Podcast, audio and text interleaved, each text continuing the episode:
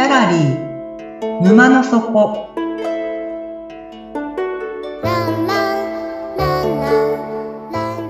これは月に2回だけオープンする不思議なギャラリー沼の底で店主のオセアンと織りなす抽象画の世界のお話。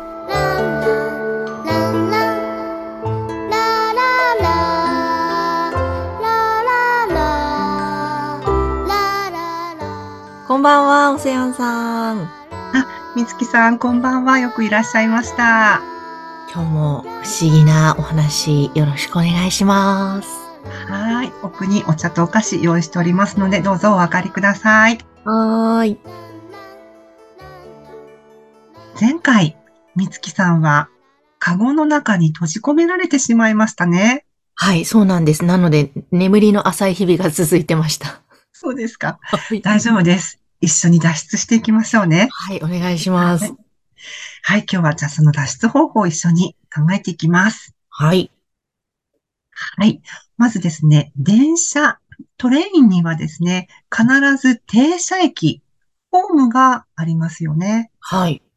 そこは電車から降りるポイントです。うんうん。アニメ、千と千尋の神隠しを注意深くよく見てみると、海原電鉄には7つの駅が確認できます。へー。まず、一つ目は、あの、始発の福楽、まあうん福楽駅。うん。ねで、二つ目が、おそらく、ゆやの最寄り駅うん。うん。なんですよ。あの、千尋が電車に乗ったところうーん。です。で、その次に、三つ目の駅、四つ目の駅、五つ目の駅があるんですけども、あの、そこはですね、あの、影の人、影、真っ黒の影の人たちが乗ったり降りたり、あ、してた、してた。うん。はい。その駅があって、で、6つ目、うん6個目に沼の底があります。うん。で、最後、終点が中道ですうーん。ね。だから沼の底っていうのは終点の1個前の駅だったんですね。うん、で、一応まあだから全部で7箇所、はい。電車から降りるポイントがあるんですけども、うん。みつきさんだったらどこの駅で降りますか？あ沼の底で降りたいですね。沼の底で降りたい。はい。はい。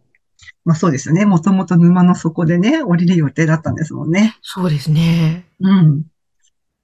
あの、あの、電車をテーマにしたお話って他にもね、いくつかありますよね。なんか結構ジブリの中で、電車とか、まあバスもそうですけど、うん。ああ、そうですね。バスに出てきますね。出てきますね。ふとうん思い浮かべると。うん。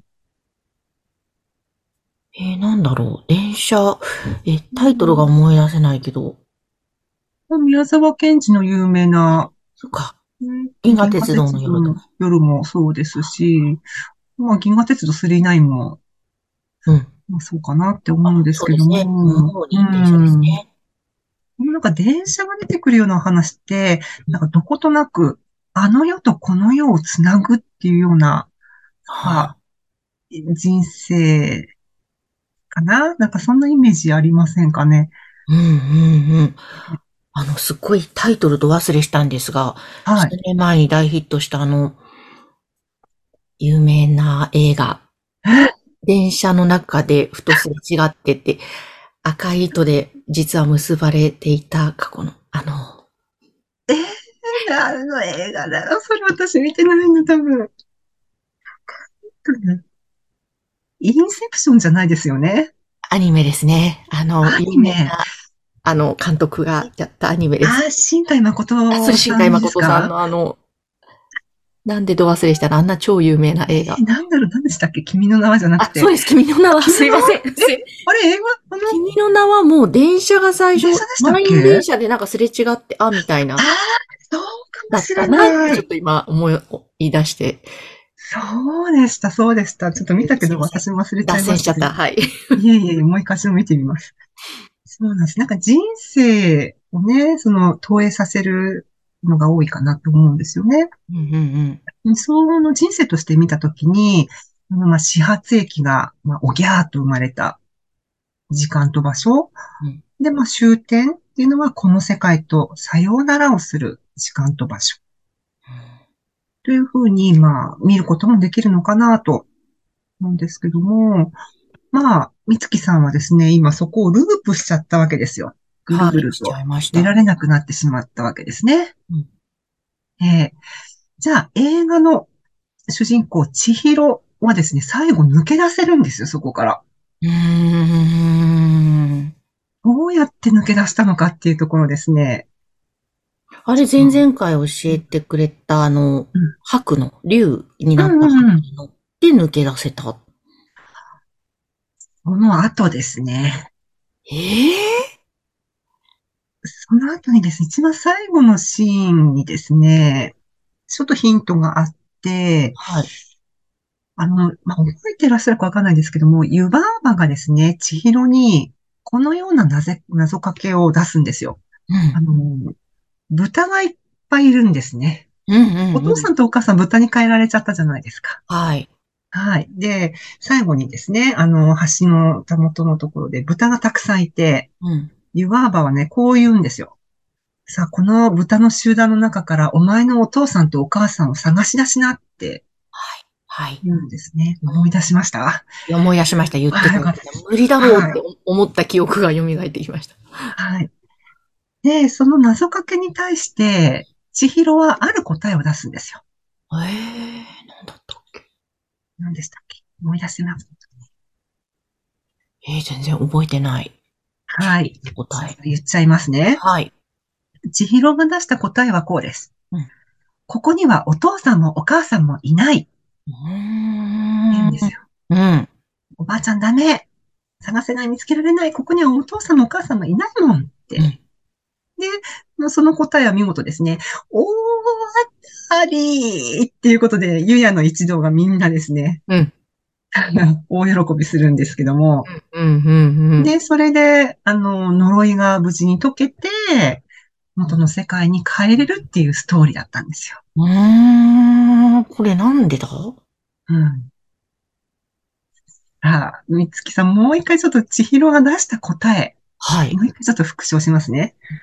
お父さんもお母さんもいないって言ったんですよ、千尋は。うん。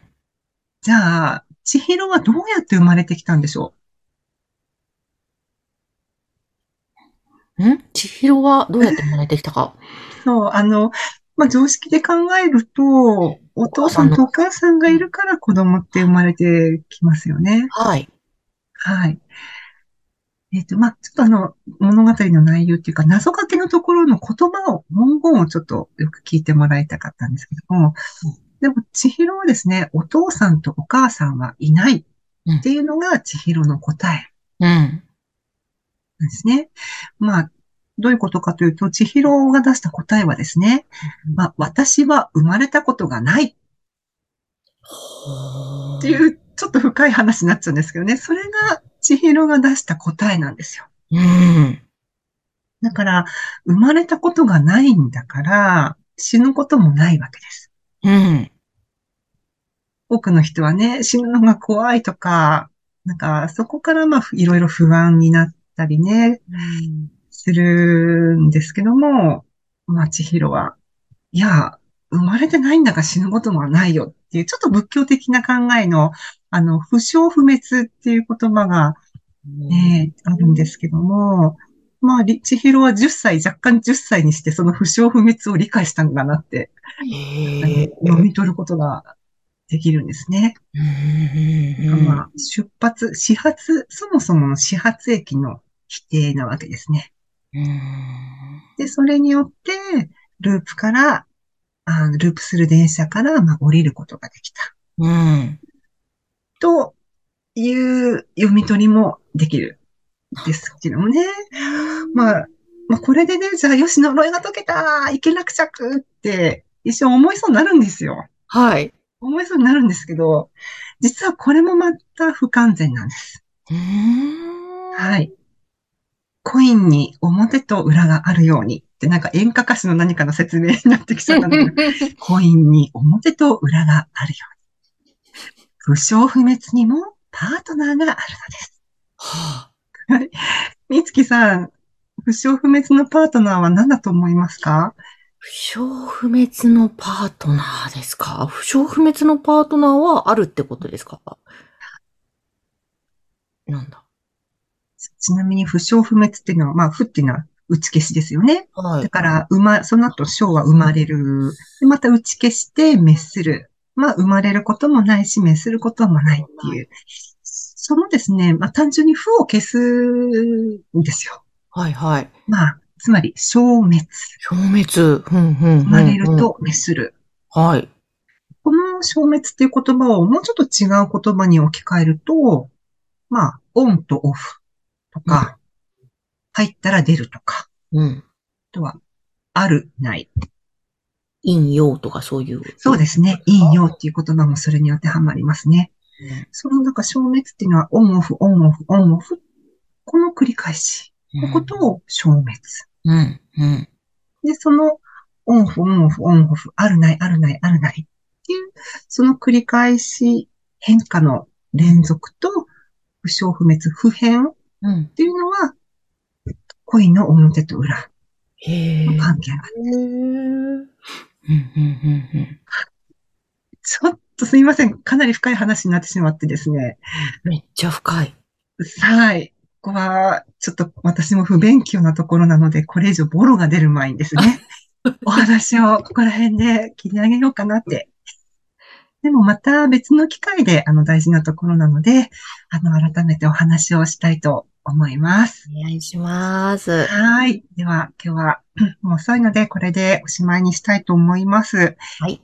はい。あの、何度もお伝えしてますが、ツイッターをついに始めることになっております。まあ、あの、この告知してる頃には特にツイッター稼働してるはずなんですけども、えっと、ご質問とか、あの、番組への感想ございましたら、ぜひお寄せください。楽しみに待ってます。待ってます。はい。では、今日は遅いので、もうこれでおしまいにしたいと思います。